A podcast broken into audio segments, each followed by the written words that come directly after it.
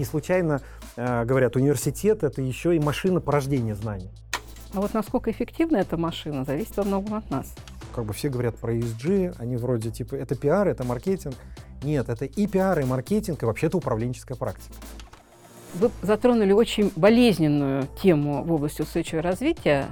Абсолютно согласна с Машей, только субботников нам и не хватает. Я уверена, что мы это полностью исправим э, ближайшей весной. Кстати, когда... было такое предложение. Да, вот да, да, я очень хочу его реализовать.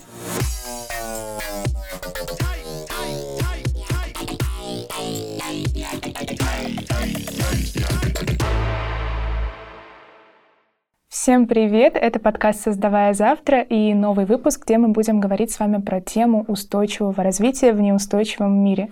Меня зовут Мария, я ведущая этого проекта, где мы встречаемся с практиками, студентами и выпускниками Высшей школы бизнеса и в неформальном диалоге обсуждаем самые актуальные вопросы. Надеюсь, вам будет интересно. Наливайте горячий чай и поехали! И сегодня с нами в студии замечательные гости, эксперты нашего выпуска. Это Ирина Архипова, академический руководитель программы Высшей школы бизнеса управления устойчивым развитием компании, и Жан Загидуленко, фаундер и SEO агентства корпоративного развития «Да, стратегия».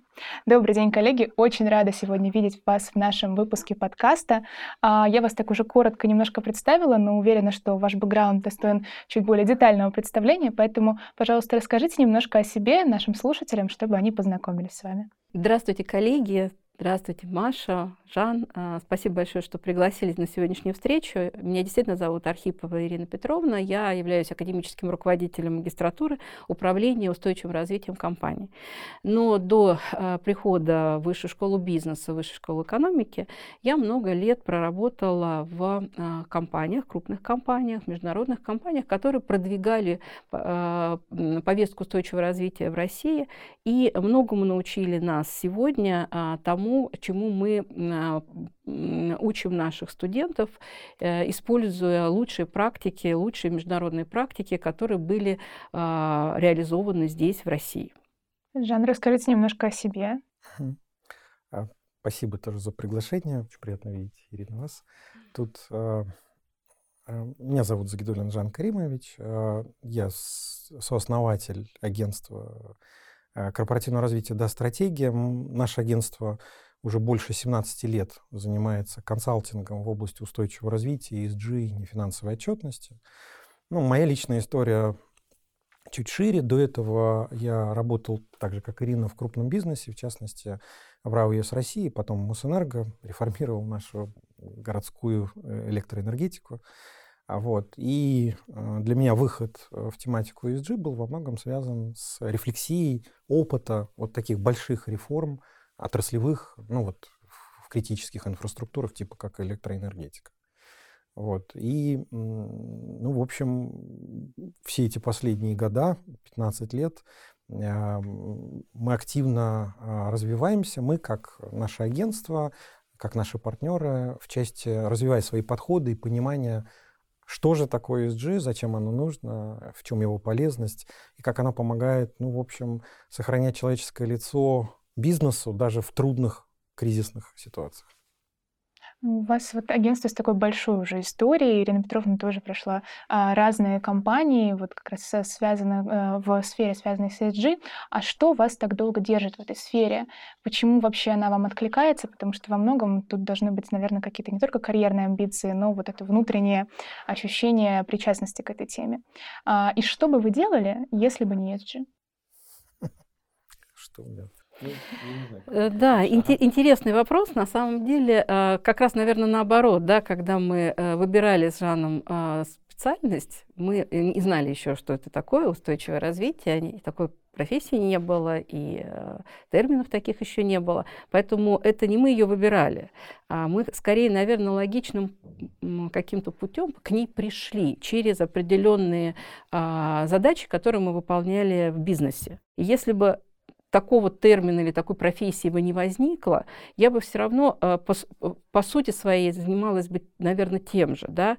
Я занималась бы благотворительностью, работой с сотрудниками, культурой компании, а, коммуникациями, а, выстраиванием отношений между бизнесом и властью, да? вот поиском вот этих справедливых э, решений, партнерств, которые могут возникать э, а, между представителями, между различными стейкхолдерами. Поэтому, наверное, Э, для нас это был подарок, что возникло вот это понятие устойчивое развитие, которое дало нам возможность систематизировать, да, сделать нашу работу более эм, э, целенаправленной, более комплексной, более осмысленной, что ли. Понятно. Для меня тематика ESG была исходно, э, она вообще имела другое название. Управление нефинансовыми рисками. А, дело в том, что я и мои коллеги, ну вот два моих партнера, а, а, Степан Галушкин, Михаил Флямер, мы совместно, а, когда собрались, решали такую проблему. Мы ее назвали проблема совместности, а именно как можно управлять той или иной деятельностью, тем или иным бизнесом разным участникам, не только собственникам, либо менеджерам этого бизнеса, а и ну, тех, чьи интересы этот бизнес э, затрагивает или может затронуть. И вот как вообще возможно это соуправление? Что такое нефинансовый риск? Мы очень просто сделали. Вот если все грубо все риски разделить, есть риски средовые, ну, когда там, не знаю, валюта меняется, на нее нельзя э, повлиять никак. Ну, можно адаптироваться только, да, э, хеджировать риски на а, там, свои возможные потери в случаях, если они реализуются. Второе. Есть риски технических систем. А, машина может сломаться. Все э, инженера работают с техническими системами, просто они делают двойное, тройное дублирование этих систем. Вот в космос летят, там 4-5 дублирований, дублирующих систем. Если вдруг одна система вышла, то другая срабатывает. Есть третий тип э, рисков, где э, ситуация зависит от свободной воли другой стороны. Вот стейкхолдер понятие, которое потом ввели в концепцию устойчивого развития, здесь было самое ну, правильное понятие, потому что это тот э, субъект, человек, организация, который свободно может поставить свои цели относительно того, что делает компания, и, ну, соответственно, вести, например, сопротивляться. Вот экологи могут сопротивляться действиям энергетиков, когда они там что-то строят, какое-то грязное производство делают. Не только энергетиков ну и так далее. И вот чтобы управлять не финансовыми рисками, то есть рисками свободного поведения стейкхолдеров, здесь нужны совсем другие методы. Не надо ничего дублировать, не надо адаптироваться, нужно с ними разговаривать. То есть выстраивать очень специальную такую а, стейкхолдерскую коммуникацию, где ты и признаешь их право иметь свои интересы, свою ситуацию и свои цели – и при этом не отказываешься от своих задач, как компания, как бизнес, от, от своих проектов. И вы пытаетесь учесть взаимные интересы, компенсировать негативные эффекты. Иногда действительно деятельность оказывает вредное воздействие. Иногда, наоборот, вовлечь стейкхолдера в свой проект, сделав так, чтобы ему тоже это стало интересным. И тогда он перестает сопротивляться, начинает тебя поддерживать. Вот из этого ну, для меня растут корни всей концепции устойчивого развития, ESG, более того, ESG это есть ну, некоторая только а, определенная проекция а, не финанс, работы с нефинансовыми рисками в части того, как это видит инвестор. А, есть еще ну, такое понятие, как корпоративная социальная ответственность. Долгое время мы всю эту практику здесь у нас в России примерно ну, лет 10 назад все это называлось КСО, корпоративная социальная ответственность. А, ну, вот сейчас немножко название меняется, но действительность остается та же ну, для меня, а именно, как управлять сложной деятельностью и бизнесом, связанной с территорией, оказывающих значительное влияние, так, чтобы в этом управлении участвовали принципиально разные субъекты. И внешние стейкхолдеры, и слабые, и сильные, и акционеры, и э, те, которые, казалось бы, не могут ни на что повлиять, рейтинговое агентство но при этом их, от их действий очень сильно зависит судьба а, бизнеса, ну, например, стоимость кредита для них. Но вот чтобы организовывать такое коллективное соуправление да, бизнесом, и, на мой взгляд, вот эти методы э, устойчивого развития, ESG и отчетности, это все и способы обеспечить такую возможность соуправления принципиально разных субъектов. Ну вот как-то я про себя и одновременно про тему попытался пояснить. А, у вас еще был вопрос по поводу того, чем бы занимался, если бы не этим. Ну, а, честно говоря, этим я и тоже занимаюсь, потому что у меня есть большая вторая а, линия а, работы, связанная с философией. С, я ассоциированный сотрудник сектора теории познания Института философии Российской Академии Наук а, и занимаюсь тем, как знания ну, как бы формируются и обращаются в обществе. Ну, знания формируются тоже здесь, в университете. Безусловно. Более того, Поэтому... знание, вот смотрите, философское понятие, оно просто, это единица трансляции, то есть она только в коммуникации возникает. В книжках не знания, сведения. Знание — это то, что я смог кому-то рассказать, а он смог воспроизвести в своей практике. И тогда это только знание. И поэтому вот эта вот коммуникация, этот разговор со стейкхолдерами, он принципиален, собственно, для формирования знаний, ну и для образовательных э, институций и организаций. Не случайно э, говорят, университет — это еще и машина порождения знаний. Да. Потому что сам процесс передачи заставляет переоформлять, уточнять, э, верифицировать то, что ты передаешь. А вот насколько эффективна эта машина, зависит во многом от нас. И это правда. А раз у нас такой тоже образовательный проект, мы сегодня бесчисленное количество раз с вами сказали слово стейкхолдеры. Есть. Но, возможно, не все наши слушатели понимают, о чем речь. Только ли это какие-то заказчики компании, может, ее поставщики. Кто вообще эти люди, эти стейкхолдеры? И, может быть, их можно как-то классифицировать. Давайте чуть-чуть углубимся в это понятие для дальнейшего Давайте. понимания темы. Да, ну если э, идти немножко в теорию, да, то существовало понятие э, управления э, как э, shareholders management, да, менеджмент, который основан на решениях и э, влиянии акционеров. э, на бизнес. А, и последние годы, собственно говоря, с чем связано, наверное, появление профессии, появилось такое понятие, как stakeholders management, да, stakeholders капитализм, когда компании не, то, не, не просто зависят от мнения а, а, участников, других, кроме акционеров, участников процессов, а учитывают их интересы. А это интересы сотрудников, а, местных сообществ, государства, а, поставщиков и э, журналистов. Список можно продолжить, да, то есть э, мне даже многие спрашивают, а кто не входит в список стейкхолдеров, да, вот э, и кто такие стейкхолдеры действительно? Стейкхолдеры, которые либо зависят от вашего бизнеса, либо вы зависите от их бизнеса, либо, что чаще всего бывает, э, возникает взаимозависимость. И вот, как правильно сказал Жан, э, чтобы эта взаимозависимость была взаимовыгодной, да, нужно учитывать интересы друг друга. И риски возникают у компаний, не финансовые риски, возникают именно тогда, когда компания не учитывает эти интересы, когда она руководствуется исключительно коммерческими интересами своего бизнеса и считает это главным, а порой и единственным своим приоритетом. И вот это, наверное, а, большая задача, я не могу сказать ошибка, но большая задача наша с вами, да, вот как людей, формирующих знания, мне очень понравилось это выражение, а, убедить а, тех, кто еще сомневается в том, что учитывать интересы стейкхолдеров выгодно – Потому что многие в России считают, что устойчивое развитие занимаются люди с большим сердцем, которые хотят кому-то помочь спасти планету, спасти детей, спасти э, нуждающихся. А на самом деле все, что э, э, касается спасения, это очень важно, но это скорее благотворительность и может не иметь такого долгосрочного эффекта, если она не взаимовыгодна. Поэтому я не хочу показаться циником да, или прагматиком, слишком, слишком большим прагматиком в этой области, но я убеждена, как человек, проработавший много лет в бизнесе, что если процесс будет взаимовыгодным, взаимовыгоден, он будет устойчивым, он будет долгосрочным. И э, вот именно с этим нужно нам работать, да? показать выгоду бизнесу, быть устойчивым, быть ответственным, показать э, государству э, возможность сотрудничества с бизнесом, потому что он действительно может быть ответственным. Э, у нас самая большая проблема э, в области устойчивого развития не только отсутствие знаний об этой дисциплине, но и отсутствие доверия друг к другу. Вот и, наверное, а, небольшими шагами, э, развивая эту тему в России, мы сможем убедить вот э, стейкхолдеров а, доверять друг другу и объединять усилия там, где это объединение принесет большую, а не меньшую пользу.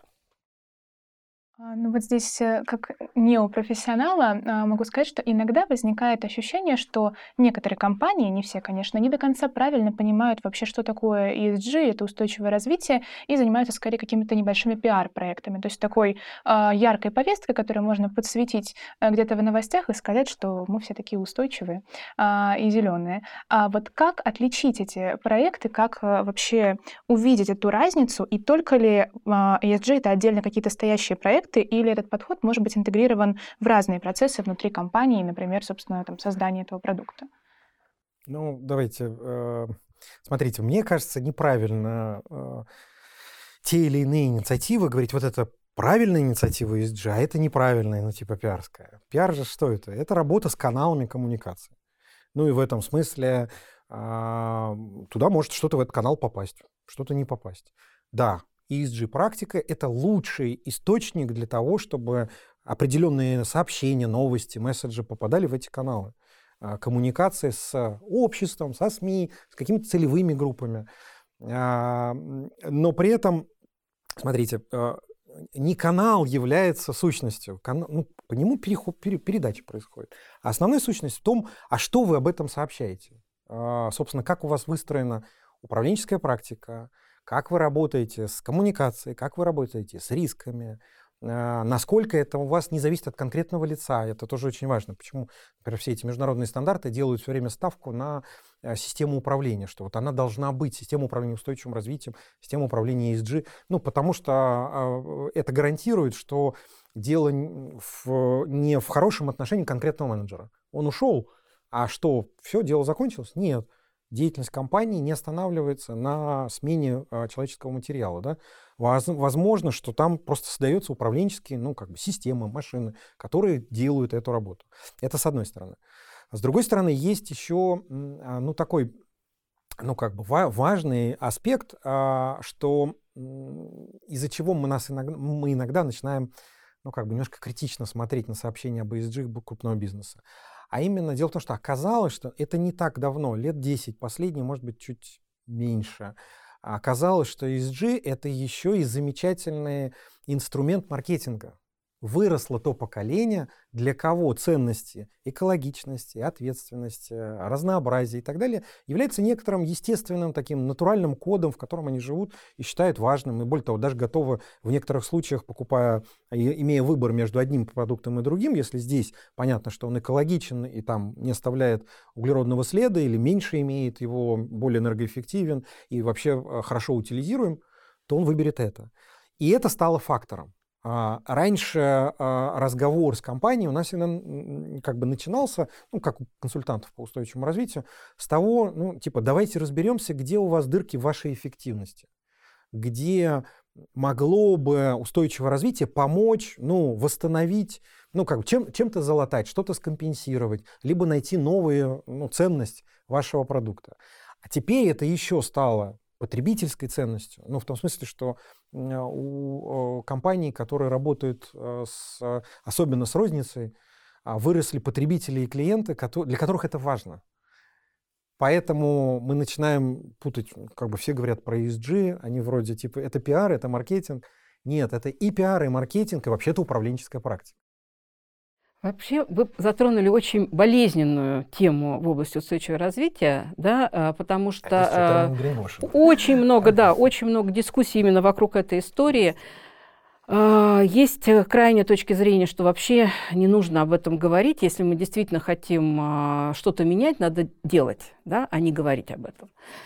Есть точка зрения, которая, наоборот, э, Э, мотивирует всех обо всем рассказывать, чтобы показать пример и вовлечь как можно большее количество людей. И часто те, кто много об этом говорят, ну, э, делают на самом деле не так много ну, из практики. Поэтому, конечно, как всегда, истина где-то посередине, да, и я лично, как человек, который, кроме устойчивого развития, много лет э, в крупных международных компаниях отвечал за, за коммуникации, я всегда видела главную цель коммуникаций не в том, чтобы проинформировать, а в том, чтобы поменять поведение людей. Да, вот этот по-английски call for action. Да? Если ты смог коммуникации в чем-то убедить, что-то поменять, сознание, поведение, да, образ жизни, а, то ты достиг своей цели. Если это просто коммуникация односторонняя, без обратной связи, то это э, вы зря потратили деньги на маркетинг или на пиар. А это искусство. Искусство донести э, сообщение до самого сердца, до самого ума, да, чтобы что-то поменять у человека, особенно в том информационном шуме, в котором мы сейчас находимся, да, огромном. И э, здесь важно, вот когда меня спрашивают студенты, как коммуницировать тему устойчивого развития, она же очень чувствительная. Говорить о социальных проблемах, о м, инвалидах очень непросто. Да? Ты можешь быстро быть обвинен в чем угодно, да, в коммерциализации, например, человеческих проблем. И это, это, это проблема, это важно. Поэтому говорить, когда мы, если мы хотим э, говорить об этой теме, мы должны говорить о проблеме. Мы часто говорим про компанию, про бренд, мы очень лакируем эти темы, да, э, рапортуем очень о многом, да, и не умеем говорить вот простым человеческим языком, не умеем говорить о том, что не получилось. А это как раз и самое интересное, и самое важное, да? Потому что решить те проблемы, которые пытаемся решить мы, вот 17 целей устойчивого развития, очень сложно. Даже в долгосрочной перспективе очень сложно. Сейчас ООН признает, что, к сожалению, вот эта повестка, вот эти цели не выполняет ни одна из стран, даже самых продвинутых стран. Поэтому об этом надо говорить. Я всегда придерживалась точки зрения, что об этом нельзя молчать, но говорить надо о проблеме. Говорить надо о проблеме экспертам, а не дилетантам, кто глубоко понимает в проблеме. Да? И привлекать таких, как Жан, как наши коллеги из других компаний которые занимаются много лет той или иной э, проблемой, потому что устойчивое развитие – это целая палитра э, направлений. И вот надо приглашать специалистов э, конкретной истории и э, э, давать им возможность высказываться. Да? Тогда тебе будут доверять. А, если говорить про маркетинг, тоже вот э, я как э, бывший представитель Coca-Cola, это такая маркетингово-пиаровская э, компания, очень сильными такими брендами, и у нас тоже всегда было много дискуссий, о чем можно говорить под брендом Coca-Cola, да, чтобы не, не повредить и самому, не навредить самому бренду. Да?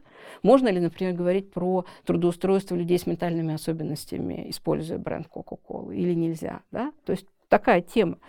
А, и здесь а, все-таки я тоже считаю, что маркетинг должен быть вовлечен. Я сейчас говорю уже не про пиар, а про маркетинг, когда мы, а, когда мы доносим свое сообщение через продукт, через бренд, он тоже должен быть вовлечен по одной простой причине. Пиарщиков читает большая аудитория, да, но она не настолько большая, как потребительская аудитория. Маркетинг имеет гораздо больший охват и с точки зрения маркетинга в прямых коммуникаций, и с точки зрения ну, просто ритейла, потребителя. И вот э, то сообщение, ту коммуникацию, которую мы выстраиваем через бренд, и в этом отношении очень сильная, например, была коммуникация Unilever в свое время, надеюсь, она сохранится, а, это то, что попадает почти каждому, да, может быть услышано почти каждый, потому что мы все с вами потребители.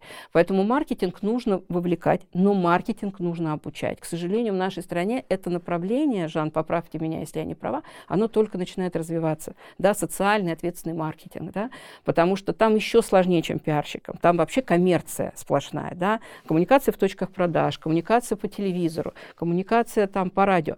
И здесь надо особенно быть и чувствительным к тому, что ты говоришь, и профессионалом, как ты это делаешь. Да? Может быть, о каких-то темах маркетинг и не должен говорить. Да? Особенно если это касается вопросов национальности, расы, политики и так далее.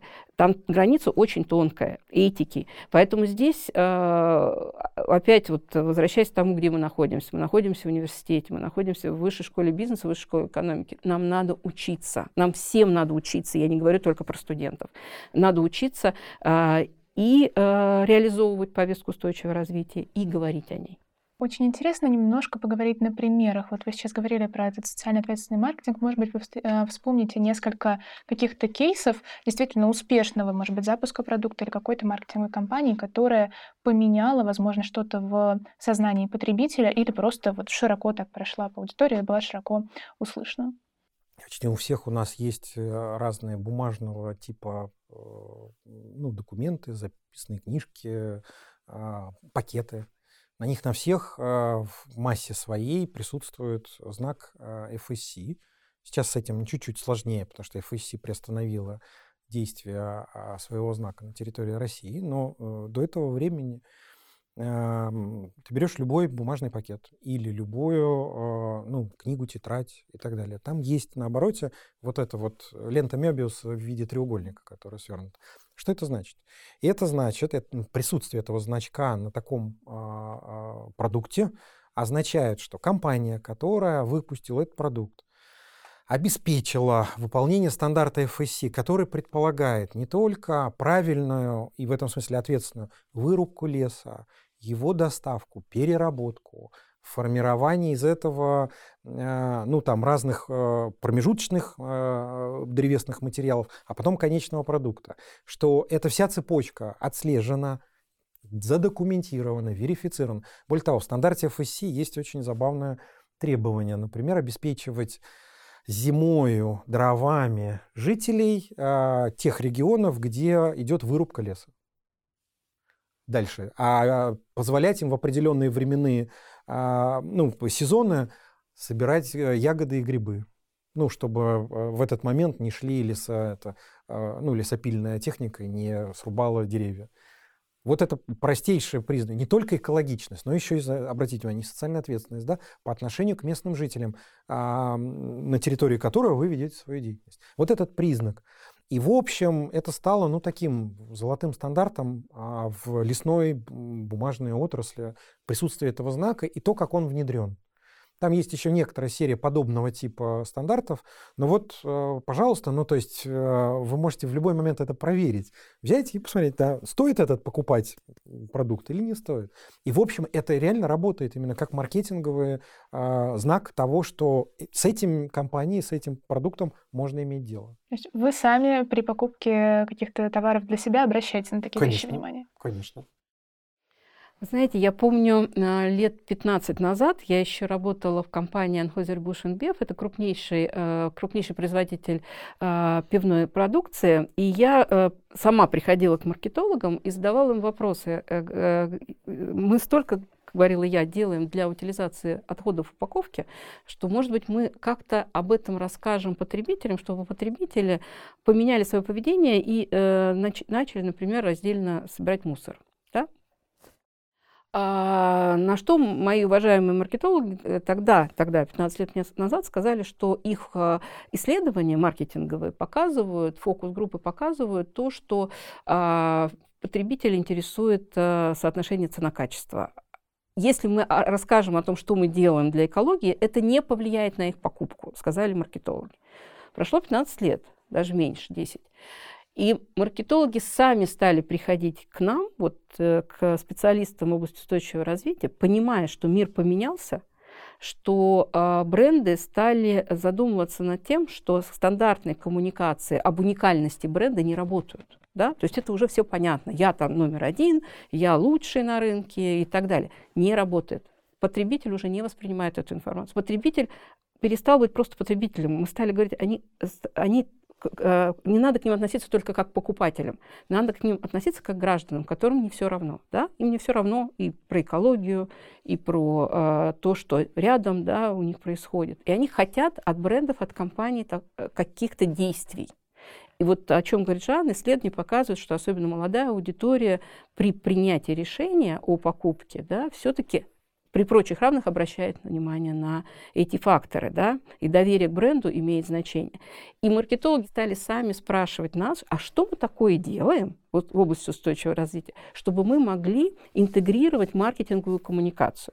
Я могу, конечно, если бы время позволяло, э, рассказать об огромном количестве инициатив и своих, э, которые я реализовывала вместе с э, своей командой в компании, где я работала, и коллег из другой, других компаний. FMCG богат был на эти практики вот до кризиса, это был бум таких да, коммуникаций. Но у меня, мне хотелось хотелось бы не рассказывать о том, что было сделано. Мне хотелось бы обратить внимание аудитории на то, в какое время мы сейчас живем. Сейчас крупные бренды, очень многие ушли с нашего рынка. И это, конечно, с одной стороны трагедия, а с другой стороны возможности для запуска новых брендов. И самая популярная, одна из самых популярных сейчас э, профессий – это э, продукт-менеджер, да, которые запускают новые продукты. То есть вот эти компетенции по запуску новых продуктов, новых брендов сейчас очень востребованы рынком. Я наших слушателей призываю обратить на это внимание. Если вы вовлечены в этот э, процесс, постарайтесь уже на старте запуска продукта выстроить коммуникацию, да, вот этот вот бренд equity, как мы его называем, а, таким образом, чтобы этот бренд нес какой-то э, смысл, какой-то месседж, как, решал какую-то задачу, проблему, э, социально-экологического свойства, кроме того, что просто позиционировать себя на рынке. Таким образом, он выйди, вы, э, это будет его конкурентное преимущество. При прочих как бы важно, важных моментах этого всего он будет э, выделяться на фоне таких же э, конкурентов. Да? Но умение вот найти эту тему, я еще раз возвращаюсь к сложности коммуникации и к важности обучению да, вот этим э, практикам, да, а, потому что это такая э, очень э, непростая задача. Здесь можно выиграть, а можно и очень сильно проиграть. Мы знаем истории, когда бренды потом действительно э, чуть не судились, да, когда их обвиняли в том, что они в своей рекламе используют там, неэтичные, некорректные там, сообщения. Да. Поэтому здесь надо быть очень аккуратным, но э, не упускайте такой возможности. Это действительно возможность. Мы сегодня очень много говорили о том, что нужно учиться, и упомянули, что, например, профессия продукт менеджера сейчас крайне актуальна и востребована рынком. А что же с ESG-специалистами? А как вообще сейчас обстоят дела на, на рынке труда в ESG-сфере, и какие навыки а, компании ожидают увидеть в своих сотрудниках? По поводу профессий, квалификации а, в сфере ESG. Ну, сейчас это на самом деле достаточно бурно развивающая, развивающаяся сфера. С одной стороны, у нас есть э, э, структура, которая работает по национальным компетенциям. Э, Шадрин Артем возглавляет, э, раньше он департамент Минэкономразвития, возглавлял, занимался темой устойчивого развития. Э, они заняты тем, что разрабатывают профессиональные стандарты в сфере ESG. Причем очень важно, не только управленческие, или даже не столько управленческие, а вот некоторые по земле. Инженер работы с а, углеродным следом, расчет парниковых газов. Там, там много вот конкретных очень сфер деятельности соответственно, квалификации, требований к а, подготовке людей. Это вот а, один слой. С другой стороны, есть очень большая, ну, на мой взгляд, она в ближайшие лет 10 докатил, точнее так, наконец-таки до сферы ESG докатилась волна работы с э, цифровыми данными, с ESG данными, работа с большими объемами этих данных и умение из этого делать э, разумные предсказания, строить модели и так далее. Сейчас потихонечку в мире у нас в стране эта сфера начинает развиваться, благо появились большое количество рейтинговых агентств, большое количество разных баз данных, хабов, где и отчеты об устойчивом развитии, разные показатели собраны. С этим надо что-то делать, с этим делать в смысле анализировать, использовать. Использовать как для бенчмарка для компании, так и для каких-то прогнозных отраслевых взглядов. Соответственно, здесь появляется большая, ну, как бы такая потребность в специалистах, которые совместят в себе работу и data scientist а, а, аналитика, который умеет работать с цифровыми данными, и человека, понимающего в ESG. Поэтому это вот тоже такой просто большой ну, запрос, а, мне кажется, от практики к а, профессионалам. Ну и есть, собственно, та часть, которая никуда не делась. Мы сегодня так много раз говорили про коммуникацию, а ведь ее нужно уметь вести. Теперь у нас количество каналов коммуникации стало очень много. У нас появились синхронные, асинхронные каналы коммуникации, когда мы переписываемся, когда нам не сразу отвечают. И все это нужно вовлекать э, как возможное средство работы со стейкхолдерами. Соответственно, всю, все профессии и ну, специальности, которые так или иначе работают с коммуникацией, здесь начинают быть востребованными, но при этом их инструментарий, их как бы такой профессиональный НССР, начинает пересматриваться с одной стороны, в связи с инструментальным, ну, большим количеством средств связи, а с другой стороны, с идеей стейкхолдерства. А если говорить про профессию менеджера по устойчивому развитию, а, ну, я всегда говорила, что это профессия будущего. И я очень завидую, хотя она востребована сегодня и сейчас, я очень завидую ребятам, вот молодым ребятам, которые сейчас выбирают свой а, свой путь, потому что, в отличие от нас, им, им есть э, куда пойти учиться. А, мы э, не имели такой возможности, мы учились на практике. Э, это заняло больше времени, чем займет это у молодых. А, было допущено много ошибок, так скажем, да, то есть методом проб и ошибок мы шли к этой профессии, к этим знаниям, которые сейчас вот делимся с молодежью. Им чуть проще, они могут выбирать, выбирать э, формат образования, да, они могут 4 года учиться в бакалавриате, могут, э, получив диплом бакалавра, пойти э, в магистратуру два года посвятить себя устойчивому развитию, да, могут э, взять ДПО, да, могут поехать в другую страну учиться, если есть такая возможность. Хотя я, естественно, патриотически настроена и считаю, что э, очень много можно найти здесь, в России. Да? Э, ну, мало что при придумали вот э, в области устойчивого развития в образовании, чего совсем нет в России. Есть, да, просто надо знать, э, где и с кем э, работать.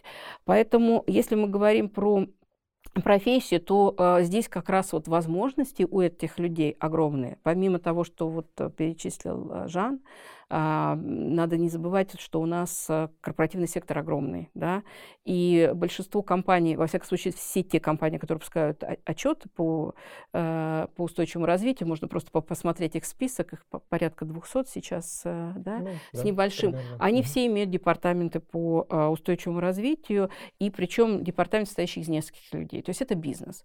А второе, вторая, вторая большая, большой работодатель – это государство. И мы разговариваем разговариваем с представителями государства, они выражают запрос на эту экспертизу. Да, он у них не так оформлен, как у бизнеса еще. Если позволите, я добавлю. Угу. Сейчас а, появилось большое количество новых субъектов, в области устойчивого развития, в частности, регионные, а субъекты федерации а, за последние два года, я примерно с десяток знаю субъектов, которые презентовали разработанную стратегию в области устойчивого развития того или иного региона. И в этом соответственно, у них э, управленческая команда должна, да. которая будет заниматься, быть, э, будет заниматься реализацией этой стратегии. И в каждом субъекте федерации своя история по устойчивому развитию, своя специфика, и поэтому э, там тоже нужны специалисты. А дальше больше. НКО. Мы столько критикуем этот сектор говорим, что его надо поднимать, помогать. Ну, как мы его поднимем, если тогда не пойдут молодые талантливые люди, да, а которые тоже, которых которых тоже надо готовить и которых тоже надо учить. А, про консалтинг Жан уже сказал, и этот, это направление развивается, потому что бизнес любит цифры, бизнес любит конкретику, и он хочет, чтобы считали эксперты, специалисты, аналитики. А когда мы говорим про нашу магистратуру, мы готовим, как я говорю, а, не универсалов, а интеграторов, а, людей, которые, придя в компанию, понимают, как интегрировать устойчивое развитие, эти принципы устойчивого развития во все функции. А это значит, что эти люди должны разбираться в бизнесе, эти люди должны понимать, как устроена компания, они должны находить общий язык, опять мы возвращаемся к коммуникациям, да, э, с каждой функцией, с HR, с маркетингом, с логистикой, с юристами и так далее. И а, объединять огромные, э, огромные часто коллективы, да, в а, достижении вот этих вот самых целей устойчивого развития, которые в свою очередь, если мы говорим про компанию, потом мы говорим про регион, потом мы говорим про страну, потом мы говорим про весь мир, влияют на выполнение вот этих самых 17 целей устойчивого развития. У нас нету здесь а, игроков, которые не играют, играют малую роль. Все играют свою, свою роль. Да? Каждый сотрудник компании любой функции играет свою роль в достижении цели устойчивого развития. А вот научить, обучить, помочь ему понять, как он может влиять позитивно на эти цели, может как раз специалист, который выпускает э, э, наш университет. Да?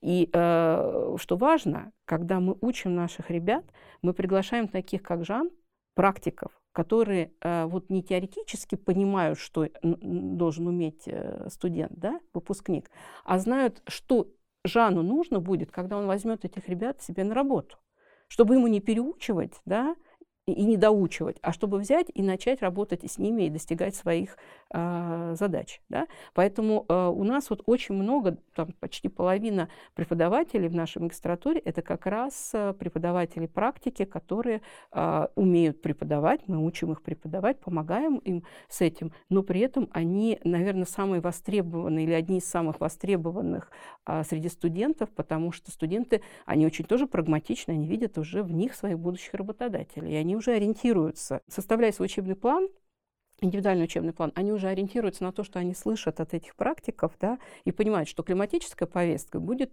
ее значение будет возрастать.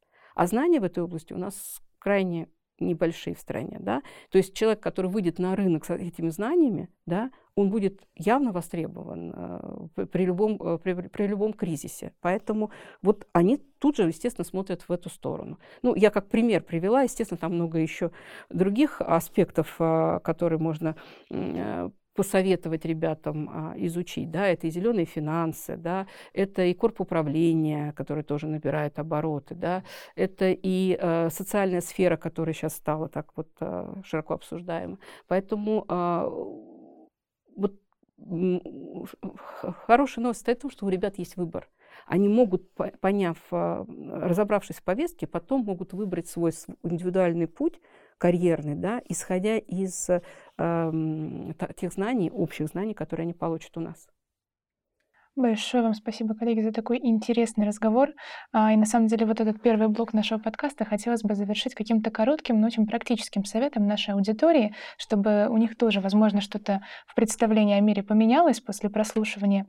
А вот совет от эксперта, как уже сегодня они могут интегрировать а, принципы устойчивого развития в свою жизнь, вот свою повседневную жизнь.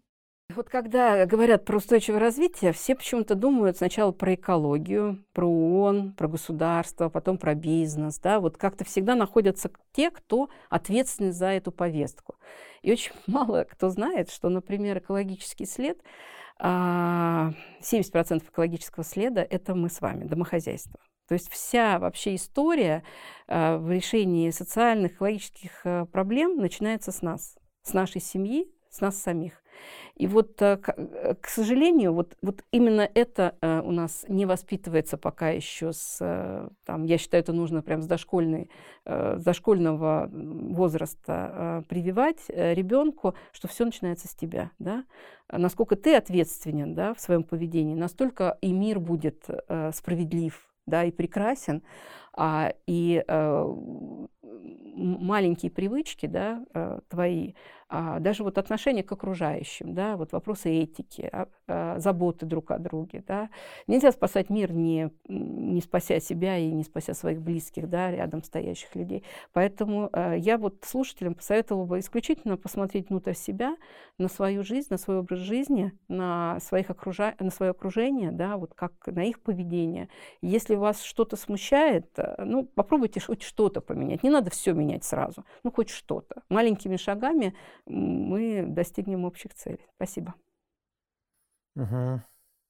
Ну, э, что можно посоветовать? Знаете, мне кажется, вот я первый согласен с тем, что Ирина сказала, конечно же. А, ну, чтобы я немножко другое бы добавил. Мне кажется, у, ну, вот у студентов, у тех, кто учится в университете, приходит, уходит, от университета же никогда далеко не уходит в своей жизни. Вот. И э, чтобы у них возникала, ну, такая специфическая рефлексия того э, процесса, в котором они участвуют. Вот они идут устраиваться в компанию. Ну, задайте себе вопрос не только про зарплату и ваши непосредственные прямые обязанности. Задайте себе вопрос, а что это за компания? На чем она в принципе делает свои капиталы? С кем она их де- ими делится? Есть ли круг тех стейкхолдеров, с которыми она а, ну, взаимодействует, делится созданной стоимостью, помогает. Насколько для вас это комфортно? И знаете, у меня есть э, знакомый один философ, он так он уже э, такой, э, он старше меня. А он говорит, я разговариваю с 40-летними о том, о чем нужно разговаривать с 20-летними. Ну, так это он хитро э, говорит.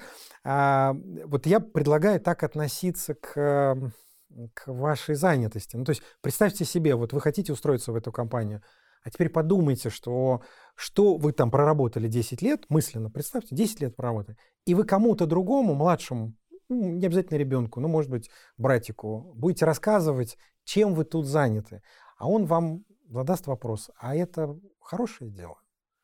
Вот если у вас будет ответ на это, то значит вы в верном направлении идете.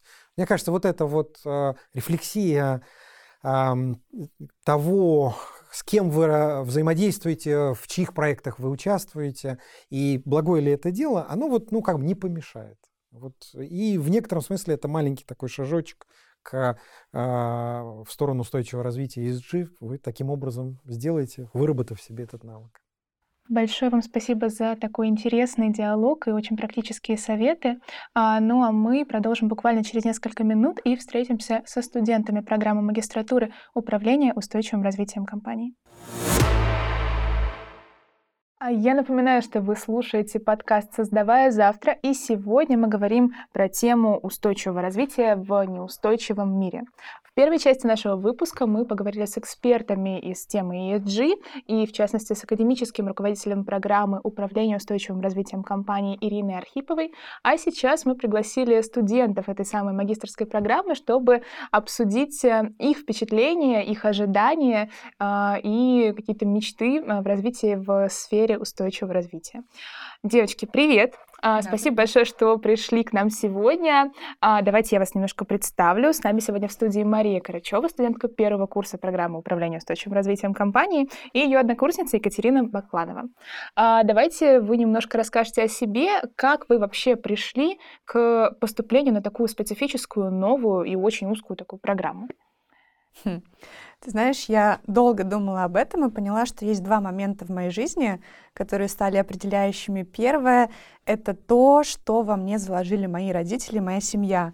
Когда в детстве, условно, мама давала мне понять, что я не просто так ношу эту одежду, а что я должна вырасти из нее и передать ее другим, поэтому мне там, условно, одежду нужно носить э, хорошо, порядочно. Или там с бабушкой, когда мы были в огороде, она всегда рассказывала, что мы не просто так едим йогурты, а мы собираем эти пластиковые баночки, мы можем их помыть и посадить туда рассаду. И тогда, мне кажется, они заложили во мне некое неосознанное, осознанное понимание того, что такое устойчивое развитие и почему важно заботиться о людях и о планете. Вот. А когда я уже училась в бакалавриате, у меня были предметы по корпоративной социальной ответственности, устойчивому развитию, и тогда уже осознанно я поняла, что такое повестка устойчивого развития, почему она важна, и что я здесь как эксперт в будущем могу сделать полезного. Поэтому вот примерно так я себя и нашла в этой повестке, и сейчас, соответственно, поступила на эту программу. Я хочу в этом вопросе полностью поддержать Машу. Все началось с детства. Я родилась в городе у моря и постоянно видела весь пластик, который есть в океане. И с раннего возраста понимала, что с этим нужно что-то делать. Сначала я хотела быть морским биологом, потом экологом, и вот дошла до устойчивого развития. На самом деле здесь также повлиял бакалавриат, потому что у меня была такая программа, которая э, включала в себя предмет международной организации, где мы очень много говорили об ООН и о ЦУРах, целях устойчивого развития. Именно поэтому поэтому я и решила быть э, специалистом в этой сфере, чтобы достичь своих э, детских мечт и желаний.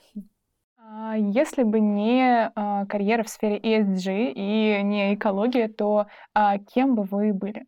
Мне кажется, я могла бы стать отличным маляром, потому что я вспоминаю ситуацию с детства, когда у нас у дома проходили субботники, и в один из таких субботников была возможность покрасить детскую площадку и покрасить забор.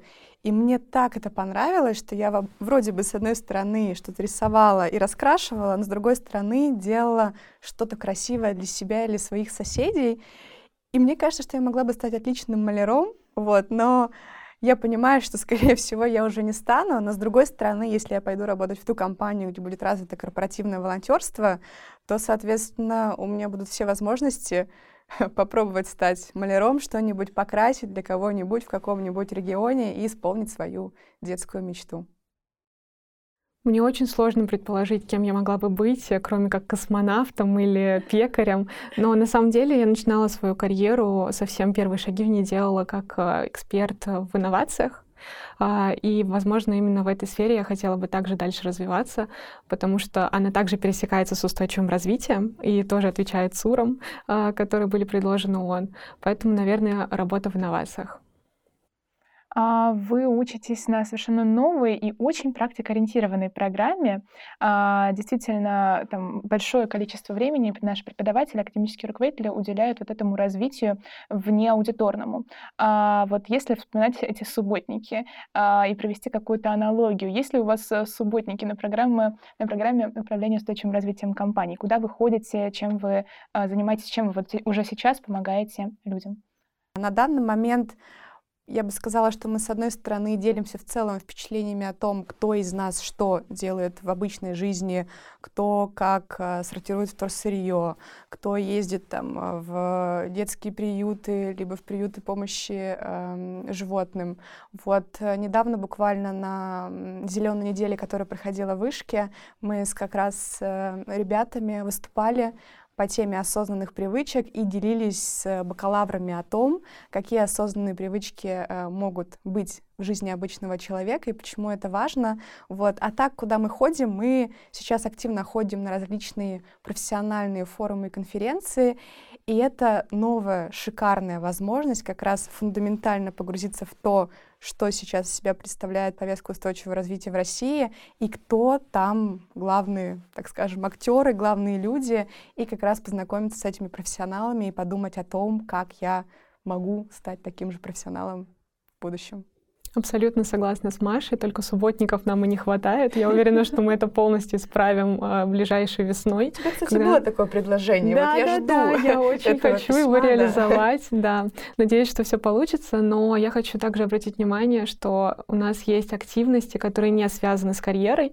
Мы ходим, например, смотреть вместе эко-кино, что тоже очень интересное времяпрепровождение. А, недавно мы ходили на фильм «Про хлеб», а, очень многообещающий, интригующий. И так сразу не скажешь, э, что есть очень много занятий, которые не напрямую связаны с устойчивым развитием, но они все затрагивают его. Поэтому я думаю, что мы будем открывать и создавать новые традиции с ребятами вместе. Да. А какие у вас профессиональные цели на ближайшие два года обучения? Вообще, что вы хотите сделать, а, чего достичь и чему научиться?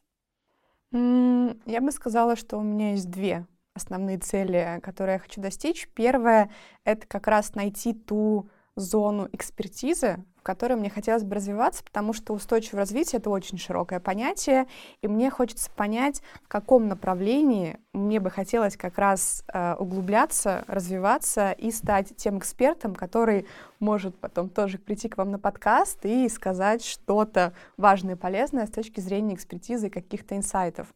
Вот. А вторая профессиональная цель — это как раз за время обучения на магистратуре, это важно подчеркнуть не после, а в течение обучения на магистратуре, как раз перейти полноценно в там, департамент устойчивого развития в одной из наших э, крупнейших компаний, чтобы как раз уже в процессе э, все эти знания и навыки, которые я получаю, уметь э, применять, использовать и думать о том, аж кем же я хочу быть дальше и как я могу там, делать что-то полезное дальше. Поэтому у меня вот такие две цели, которые я как раз думаю, может быть, даже закрыть в течение ближайших шести месяцев. Кто знает. Нужно будет уже ставить новые цели, потихонечку да, думать. Да. А, у меня тоже есть две цели. А, первая цель связана с получением фундаментальных знаний по теме устойчивого развития. До этого я много знала каких-то фактов а, и очень разрозненных понятий, определений, но я хочу, чтобы все эти знания стали более комплексными. И вторая важная цель — это благодаря э, нашей программе я уже получила возможность работать, и я уже прохожу стажировку, и моя большая цель — остаться в той компании, в которой я сейчас нахожусь, и показать, что наши студенты могут быть крутыми профессионалами. Да. А, ну, если вот как раз мы будем с вами говорить как с молодыми профессионалами, а, мы очень много в рамках этого выпуска обсуждали то, что вот это отношение к ESG-повестке в целом за последние там, 10-15 лет сильно поменялось. А, сильно поменялось и в компаниях, и в а, видении потребителей. Вот как а, молодые специалисты, каким вы видите будущее ESG-повестки в России и в мире, в принципе? Хм. Я бы так сказала, что проблем будет много и с экологической точки зрения, и социальной, поэтому как у молодых специалистов у нас будет очень много работы, как бы чему я, с одной стороны, очень рада, но с другой стороны, не очень рада. Вот. А то, что касается России, поскольку На мой взгляд, тема ESG устойчивого развития только набирает свои обороты, и именно с фундаментальной точки зрения начинает закладываться какие-то базисно важные вещи, которые будут очень важны в будущем, то я как раз думаю, что мы будем стоять у истоков тех вещей, которые мы будем изначально создавать придумывать, и то, что потом будущие поколения смогут использовать и как-то приносить еще больший э, вклад, масштабировать то, что мы делаем, когда я уже там буду на пенсии, так скажем. Я как человек, который только учится устойчивому развитию, очень часто думаю о том, как будет развиваться повестка, и вообще очень хочется оставаться оптимистом именно в этом направлении, верить, что все будет развиваться. А также очень хочется верить, что все усилия, которые сейчас э, делаются, будут э, реализованы, и все проекты, которые задумываются, будут реализованы. Например, введение национального ESG-стандарта и какой-то нормативной базы для компаний, та же самая публикация нефинансовой отчетности. Э, в этом плане я думаю, что действительно будет очень много работы, и действительно действительно нам будет э, чем заняться. И не только нам, а те, кто придут на эту программу да. после нас. А, сто процентов. Э, я думаю, что у их э, а, будет очень много тех людей, которым действительно откликается вот эта вот история а, с личной стороны. Хочу вернуться к теме, которую Маша затронула на про зеленую неделю, ваше общение с бакалаврами. Вот очень хочется узнать лично у вас ваши такие зеленые ESG привычки. Что вы делаете? Раздельно ли вы собираете мусор дома? Или, может быть, вы приехали к нам сегодня на велосипеде или на самокате, летом сюда доезжаете? Какие такие такие вот э, маленькие, может быть, э, а, привычки вы интегрируете в свою жизнь? Хм. Ну, вот что касается раздельного сбора мусора, как раз, как раз я рассказывала о том, как появилась в моей жизни эта привычка еще год назад, и как я вкладывала в это смысл и видела, зачем я вообще сортирую мусор, и что к чему это приводит. Я помню, что я даже ездила на экскурсию на мусороперерабатывающий завод, чтобы понять, как это все э, происходит в действительности. Вот. Но, честно скажу, потом я потеряла интерес к этой привычке. Я поняла, что так тоже бывает. И если вы не можете себя заставлять, просто не сортируйте. Честно вам скажу, и я не сортировала абсолютно ничего два месяца. С одной стороны, я думала, ну, боже, как же так? Я же уже начала помогать планете. Я не могу ведь ведь отказаться. Мне было безумно тяжело с этой мыслью, но потом мне сказали, если ты не можешь себя заставить, не делай этого. Попытайся найти новые смыслы, может быть, зарядиться от людей вокруг, с кем ты общаешься, почему они сортируют, почему они продолжают. И вот буквально а, недели две назад я снова вернулась к этой привычке, снова начинаю сортировать, и снова я как бы вкладываю в это смысл.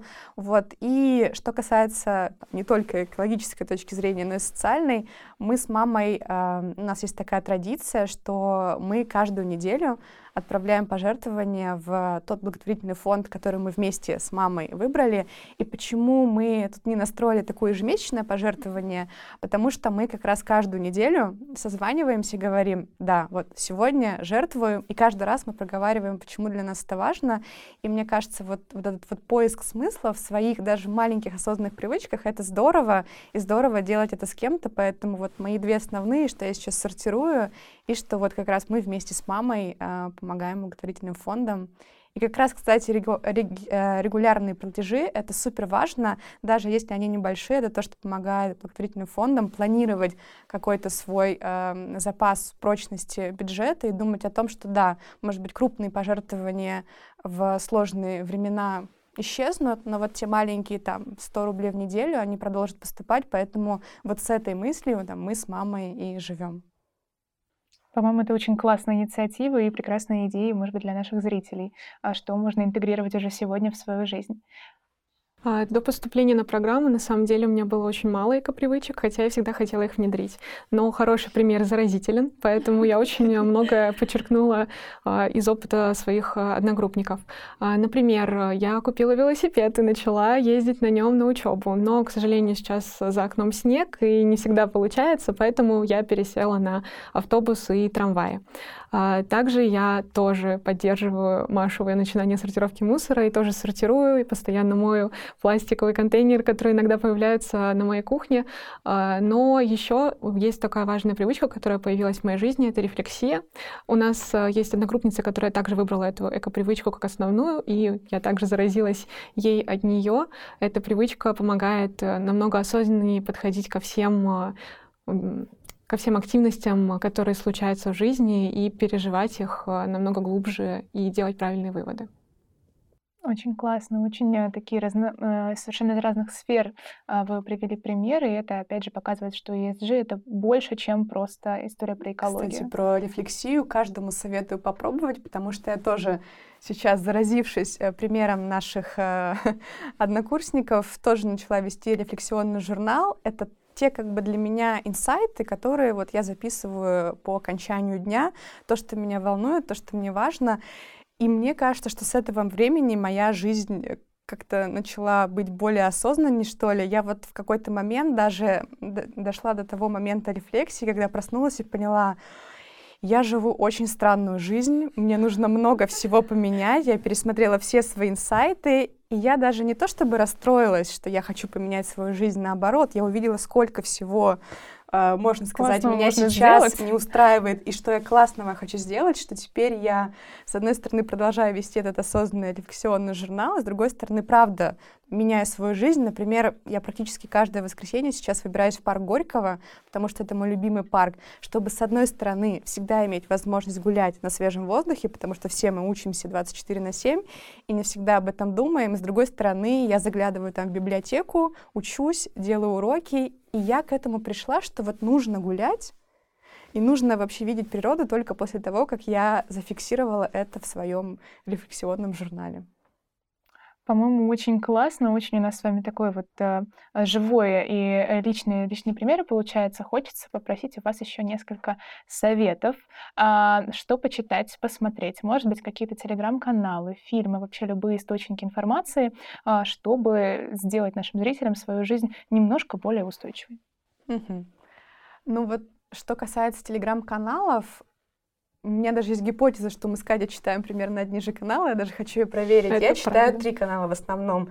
Это неустойчивое развитие, а, про корпоративные социальные экологические инициативы наших компаний и вообще то, что происходит с повесткой в России и в мире, советую всем почитать, потому что те, кто это пишет, они очень такие колкие комментарии часто пишут к тому, что делают компании, и это позволяет взглянуть на какие-то инициативы не с какой-то даже, может быть, положительной иногда точки зрения, что все вот так вот круто и здорово, а что вот есть какая-то доля рациональности в этом. Вот второй телеграм-канал — это «Устойчивый навигатор», который делают наши коллеги из Вышки и одна из наших преподавательниц Екатерина Иванова. И третье — это ESG World, Тут про энергопереходы, климатическую повестку и в целом про ESG-аналитику, Катя.